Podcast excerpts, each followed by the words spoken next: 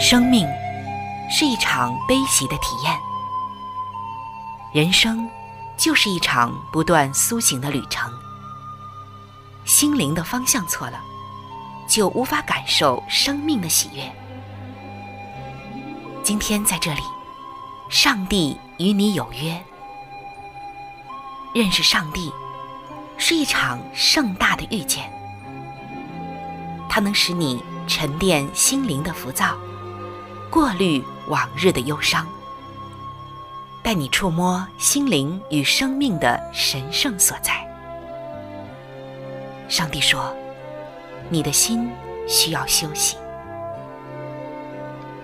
各位亲爱的听众朋友，这里是希望福音电台为您带来的福音节目《触动的心灵》，我是主持人春雨。让我们在这里远离心灵的疲惫，回归上帝的抚慰，触动心灵的每一丝感动，都让它留住。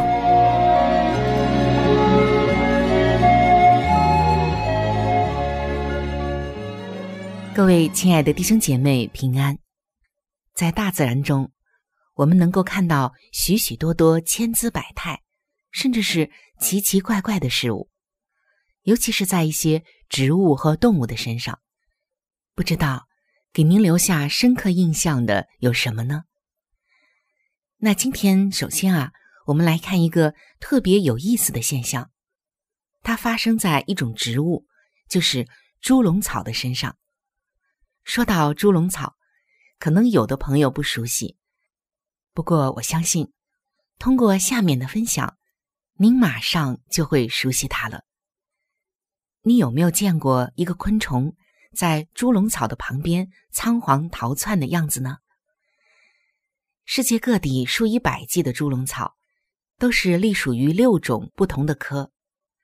不约而同的是，它们都有一个储存雨水的器官。这样就可以储存起一垄的水，以便诱捕还有淹死它的猎物。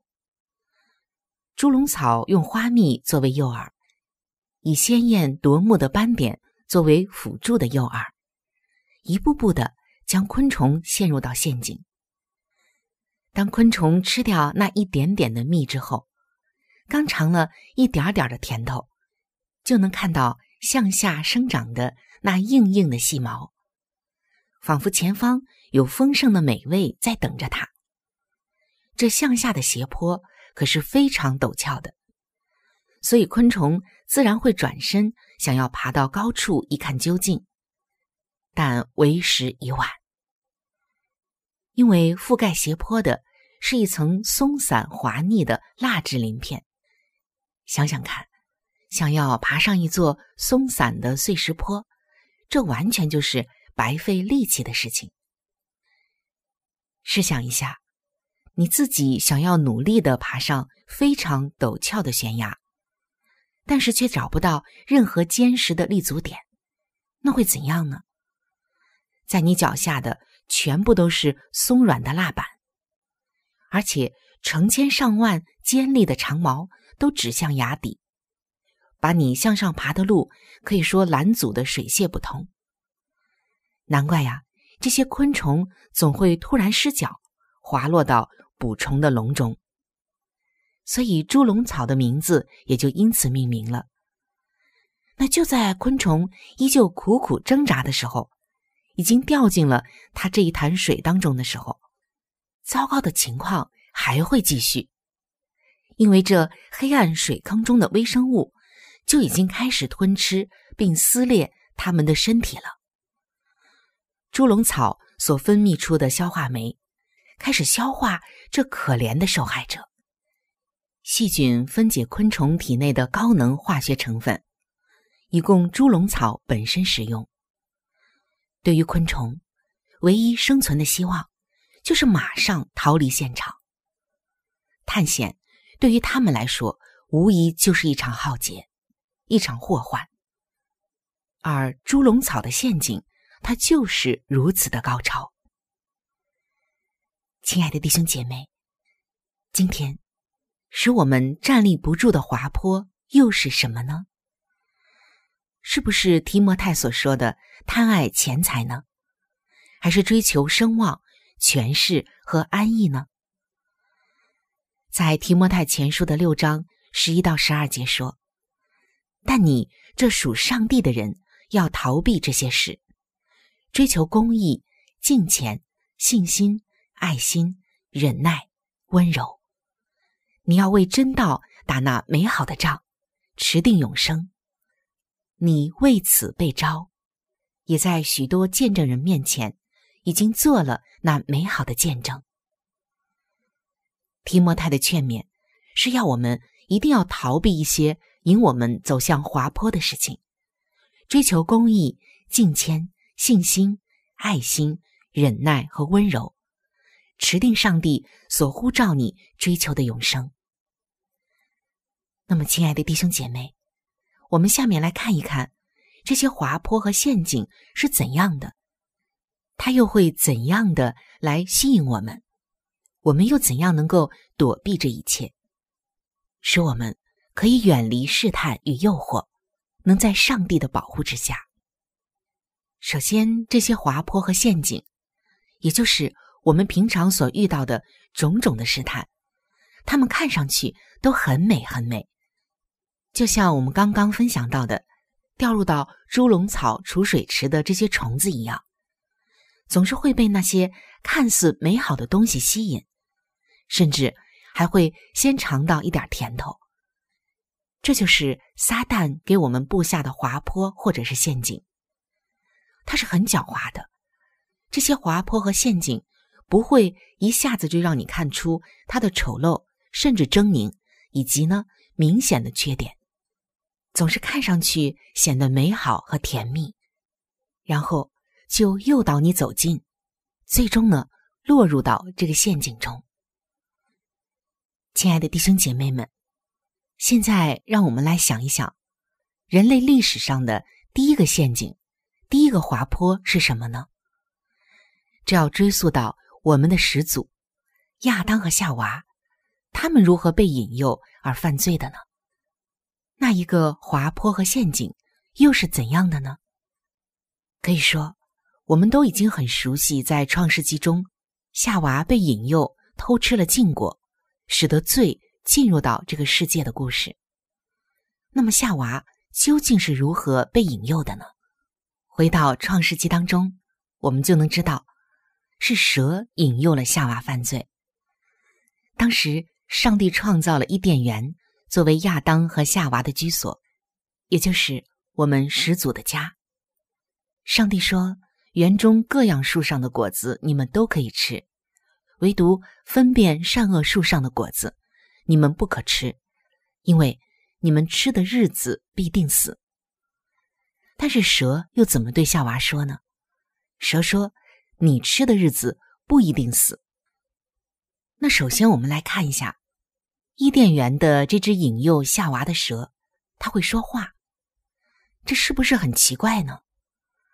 直到今天为止，我们有没有看到？任何一种动物说人话，人能听得懂呢？没有。所以人们常说，鸟有鸟语，兽有兽言。每一种动物都有着属于他们自己的语言。但为什么伊甸园中的这个蛇会说话呢？这是不是很反常呢？常言说，事出反常必有妖。其实。当初伊甸园中仅仅是蛇这个动物来讲没有什么，但是是魔鬼撒旦附在了这个蛇的身上，在向夏娃说话，所以蛇是一个载体。那今天我们要注意了，其实今天罪的载体有很多很多，而且他们日新月异，变化万千，以各种各样的姿态和方式在向我们说话。或者影响着我们，像我们眼睛能看到的，耳朵能听到的等等。那并不是说我们所接触的媒体都不好，而是说某一些报刊、书籍或者其他媒体的内容可能真的是不好，我们看了听了就会带来不好的影响，甚至被怂恿，尤其是青少年。或者说，很多的媒体本身是好的，但如果我们不节制，像刷手机刷到深夜，甚至有的人通宵达旦的刷手机，那么对我们也是一种伤害。甚至我们过去经历的一些事情，也会成为我们的试探、滑坡和陷阱。当我们的心因着往日的事情造成的创伤而不断泛滥的时候，心里有很多话说：“你看，他对你那么不好，为什么不去报复他？”或者，我们的心里就滋生出许许多多的抱怨、忧伤、痛苦、绝望、愤怒等等的情绪，而这些情绪就像一个软刀子，每一天在腐蚀着我们的心以及我们身体的健康。甚至有些事情已经走远了。有些人已经去世了，但是今天，他们还是能够同样在折磨着我们。所以说，今天撒旦会附着在各样的载体上来诱惑我们，让我们犯罪，让我们不平安，让我们收获痛苦。而蛇说了什么呢？蛇对夏娃说：“你吃的日子不一定死。”但上帝是怎么说的呢？上帝说。你吃的日子必定死，所以我们看到撒旦借着蛇说话，说的非常非常的巧妙。他不是直接说你吃的日子一定活，因为这样听上去明显和上帝的话不符。他只改动了一个字，你吃的日子不一定死。那这意思其实完全变了，但听上去却让人不易察觉。这就是蛇的狡猾，其实啊，就是撒旦的狡猾。我们看到，这就是人类历史上听到的第一个谎言。所以，魔鬼撒旦是说谎的起头。我们看到，当他给人类布置滑坡和陷阱的时候，就是用说谎的语言，但是不易察觉，因为他很巧妙。接下来就会让人来质疑上帝的话。撒旦在怂恿夏娃的心，你吃了之后眼睛就明亮了，能像上帝一样。然而，真是这样吗？其实，撒旦在挑拨离间。他的意思是说，上帝就是不想让你们超过他们。他用的就是愚民政策，这样使得人对上帝的信心开始动摇，也使人。对上帝的话有质疑，慢慢的，这个挑拨离间啊，就开始使人与上帝的关系越来越远，甚至质疑上帝。而撒旦动摇的不是夏娃的信心，而是夏娃对上帝形象的一份怀疑。这就是他狡猾的地方，因为怀疑是会带来不信的，怀疑是会让人走向滑坡。落入到试探中的，而夏娃就这样开始和这条蛇对话。那在这里，我们要特别警惕的就是，不要与罪对话。当你与罪恶对话，不知不觉的就会被拉入到深渊里。就像我们刚刚分享的那个猪笼草，这些昆虫啊，就是要与猪笼草接近，被它看似好的一些外貌所吸引。于是，一步一步的，怎么样呢？就落入到猪笼草的储水池中，而这个储水池里，却好像毒药一样，会把这些昆虫最终分解消化了。猪笼草就用这些设计来吸引它的猎物。撒旦也是，他给每个人都设计的有方案，让人落入到他的陷阱中。亲爱的弟兄姐妹，我们来想一想。夏娃认识上帝的时间长吗？还有，他和上帝是不是面对面每天交往呢？是的。如果说始祖能够天天见到上帝，与上帝交往的这样一个人，都能够被罪所诱惑和试探，更何况今天的我们。所以，我们真的一定要警醒祷告，要非常的小心，尤其是那些看似美好的东西。愿上帝给我们一颗审慎分辨的心。我们也看到，当夏娃犯罪之后，一切都变了，人和人的关系变了。原本相亲相爱的亚当和夏娃，开始推卸责任。接下来，我们看到，不仅仅人和人的关系变了，人和上帝的关系也变了，人与自己、人与环境的关系都变了。所以，罪会改变一切，会破坏先前的美好。今天我们也是，当我们犯了罪，就会发现先前的一切都变了。你和人的关系、和上帝的关系、和你周围一切的关系，似乎都面目全非了。甚至你自己和你自己也有了许多的征战。而原来被称为是禁果的，后来怎样了呢？我们看原来的禁果，夏娃看上去是怎样的呢？好做食物，悦人眼目，能使人有智慧。这是什么意思呢？悦人眼目就是眼目的情欲，好做食物就是肉体的情欲，能使人有智慧就是今生的骄傲。我们看到他们是遥相呼应的。当上帝禁止的事情我们做了，就是因为我们有着眼目的情欲、肉体的情欲。和今生的骄傲，它使我们落入到各样的试探和陷阱当中。所以，人犯罪从根儿上来讲，是因为没有听从上帝的话。上帝给我们自由意志，但是人却滥用了。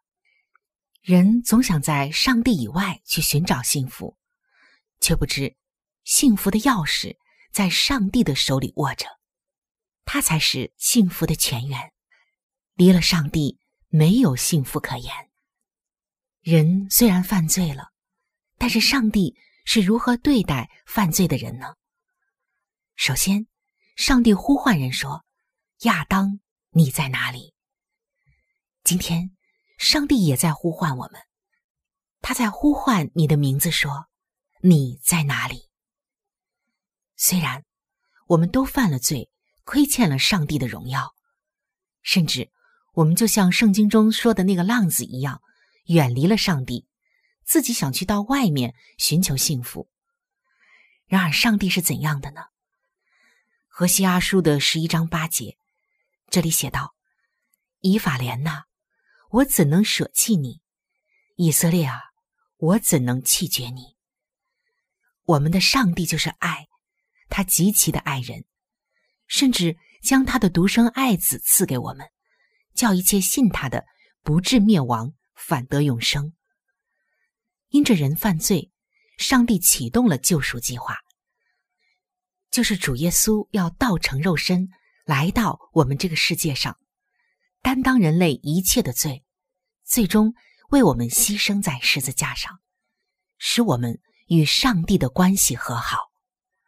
这是一条贯穿天地的救赎之路。亲爱的弟兄姐妹。我们都曾经滑跌过，都曾经走过滑坡，被引诱过，被试探过，并且被试探所生。但是我相信，你和我一样，我们都一次次的经历过上帝的救赎，不是吗？他的恩典真的是够我们用的。虽然我们就像当初的夏娃一样，因着一念之差，与上帝失之交臂。但上帝就是爱，他没有放弃我们，也没有听凭我们不管。今天，他对我们每一个人都有着一套独特的、适合于我们每个人的救赎计划。上帝是一位行动的上帝，他已经启动了这套救赎计划，就看你愿不愿意来就近他。愿我们都来亲近上帝，远离试探。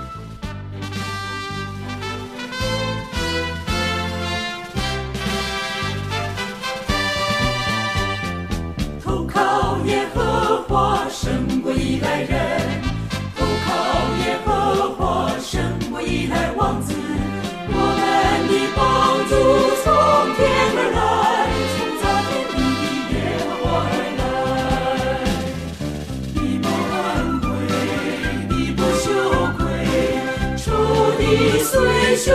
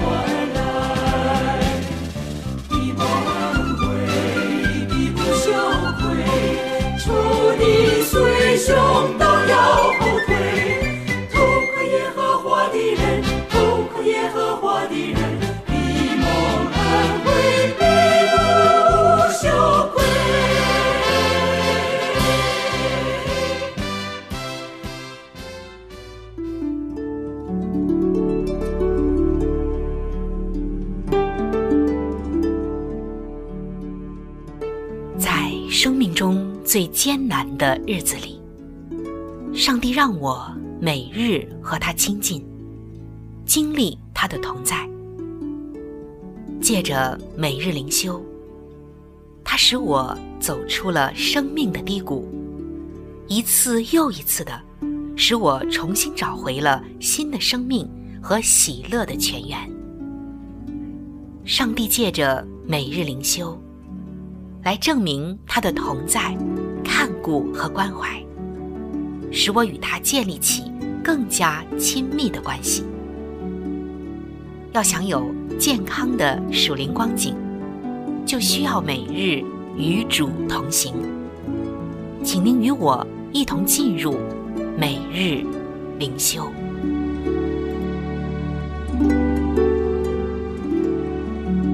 各位亲爱的弟兄姐妹。欢迎来到每日灵修的时间。走进每日灵修，走进灵性的加油站，也走进上帝在每一天所对我们说的慈爱话语当中。今天每日灵修的主题经文记载在《圣经彼得后书》的一章三节。上帝的神能已将一切关乎生命和前进的事赐给我们。今天每日灵修的主题是。赐下一切所需要的。在英国乡间的一片田野中，原本正在作画的柴斯特顿突然间站起来，捧腹大笑。他这突如其来的笑声，让田间的母牛都忍不住盯着他瞧。原来呀，在几分钟前，这位基督徒作家还感到很苦恼。因为他也很爱画画，就在那个下午，他在山丘漫步，用彩色的粉笔在棕色的纸上写生。当他正打算用白色粉笔作画的时候，却因为找不到而感到懊恼。不久，他反倒哑然失笑，因为他发现脚下所踏之地，正是多孔石灰岩。也就是天然的白色粉笔，于是他就轻轻剥下一块，继续的作画。亲爱的弟兄姐妹，正如同柴斯特顿突然发现他正坐拥白色粉笔的大仓库一样，今天的信徒们也享有上帝无穷的属灵资源。正如圣经彼得后书的一章三节所说的：“上帝的神能。”已将一切关乎生命和前进的事赐给我们，皆因我们认识那用自己荣耀和美德招我们的主。或许你觉得自己缺乏属灵的重要元素，比如像信心、恩典或智慧。如果你认识基督，你已经拥有这一切，甚至超过你所求所想，因为借着耶稣。你就能来到天父的面前，他是那位丰丰富富供应信徒一切的上帝。亲爱的弟兄姐妹，感谢我们亲爱的救主，也求主赦免我们轻忽他的大能，并尝试凡事都靠自己。但是今天，我们知道自己办不到，感谢他，因为我们一切的所需，他都丰富的供应。只有上帝才有无穷的能力。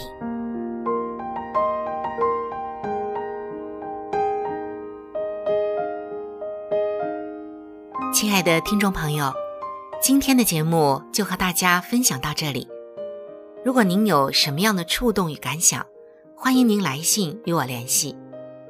如果您想要了解基督教，或者想要对圣经有进一步的认识和理解，在我们这里有一些资料，还有圣经，都是可以免费的赠送给您的。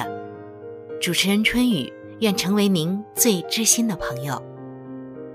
来信请寄：香港九龙尖沙咀山林道二六杠二八号。山是大山的山，林是树林的林，道是道路的道。香港九龙尖沙咀山林道二六杠二八号。您写春雨收就可以了。春是春天的春，雨是下雨的雨。如果您是用电子邮件，请记我的电子邮箱。我的电子邮箱是 c h u n y u，就是春雨的汉语拼音。接下来是 at，就是小老鼠 v o h c 点 c n。在这里要特别说明的一点就是，如果您的条件许可，非常的欢迎您能够上网来收听我们的节目，以取得最佳的收听效果。同时，也可以听往期的节目。我们的网址是三 w 点 x i w a n g，就是希望的汉语拼音。接下来是英文的 radio，就是 r a d i o 点 o r g。非常的欢迎您能够上网收听我们的节目。本期触动的心灵节目在这里就要和您说再见了，感谢您的收听，愿上帝赐福您和您的全家。